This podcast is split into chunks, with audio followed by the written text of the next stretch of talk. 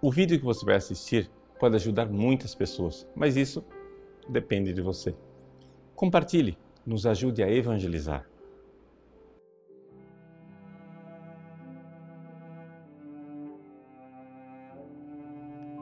Em nome do Pai, do Filho e do Espírito Santo. Amém. Meus queridos irmãos, no Evangelho de hoje, Jesus inicia o seu discurso escatológico, ou seja, um discurso a respeito do fim dos tempos. E como esse discurso é apresentado por São Lucas, ele está, digamos assim, incluído dentro da predição da destruição do templo de Jerusalém e, no final, o quadro final, a destruição da própria cidade de Jerusalém.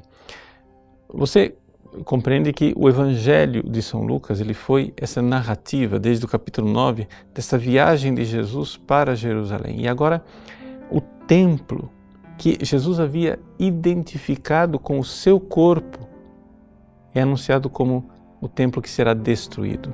E a cidade santa, aquela que é a cidade do Messias, também será destruída. De alguma forma, nós podemos aqui é, ver que existe uma chave de leitura desse discurso escatológico ao olharmos para a cruz de Cristo.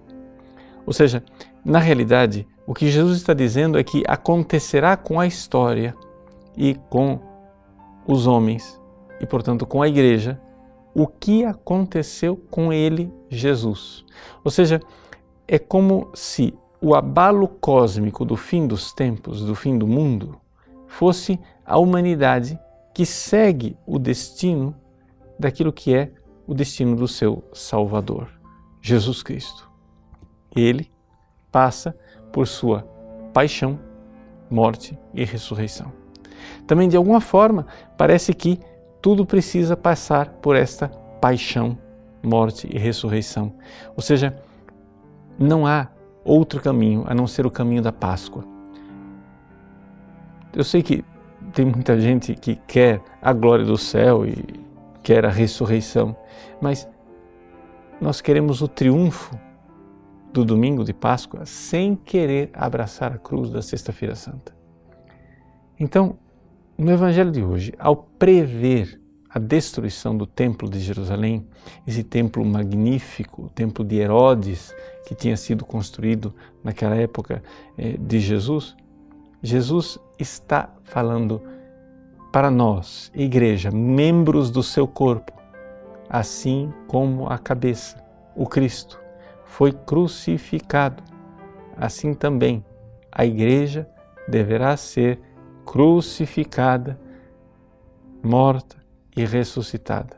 De que forma isso acontecerá, é evidente, nós não temos o script, mas nós sabemos que esse é o caminho. Esse é o caminho da igreja. Vejam, com isso não devemos ser fatalistas e nem devemos ser suicidas. Ou seja, não se trata de nós agora, já que a igreja vai seguir o caminho da cruz, já cruzarmos os braços e nos entregarmos totalmente à nossa própria destruição, porque não sabemos o dia e nem a hora. Jesus, mesmo no Evangelho, nos diz: quando estas coisas acontecerem, não será ainda o fim ou seja, nós precisamos aqui compreender. Se acontece cruz, morte, destruição, ou como no Evangelho está descrevendo, guerras, pestes e fome, é porque Deus quer a salvação da humanidade. E, às vezes, é, nós gostaríamos que as coisas acontecessem é, da melhor forma, com menos sofrimento, é, digamos assim, uma espécie de redenção analgésica. No entanto, a humanidade endurecida precisa deste abalo, este abalo que é, para acordá-la e acordá-la definitivamente para a sua entrega total a Deus. Estamos neste mundo de passagem. A figura deste mundo passa. Nós passaremos também com ele. Vamos então com o Cristo, nos abraçar a sua cruz, para com ele poder ressuscitar. A cruz de Cristo e a sua ressurreição são a chave de leitura de ver um mundo que está sendo e será crucificado, mas não será a última palavra. Haverá ressurreição. Deus abençoe você. Em nome do Pai, do Filho e do Espírito Santo. Amém. Gostou do nosso conteúdo? Pois bem, o nosso site faz questão de ser um eco da doutrina católica, do magistério de sempre. Muitas pessoas escrevem para nós diariamente dizendo que mudaram de vida, dando seus testemunhos. Quem sabe uma dessas pessoas que está esperando para mudar de vida é um amigo seu. Nos ajude a compartilhar, nos ajude a evangelizar. Se você curtir a nossa página, compartilhar nas redes sociais, pessoas podem salvar as suas almas.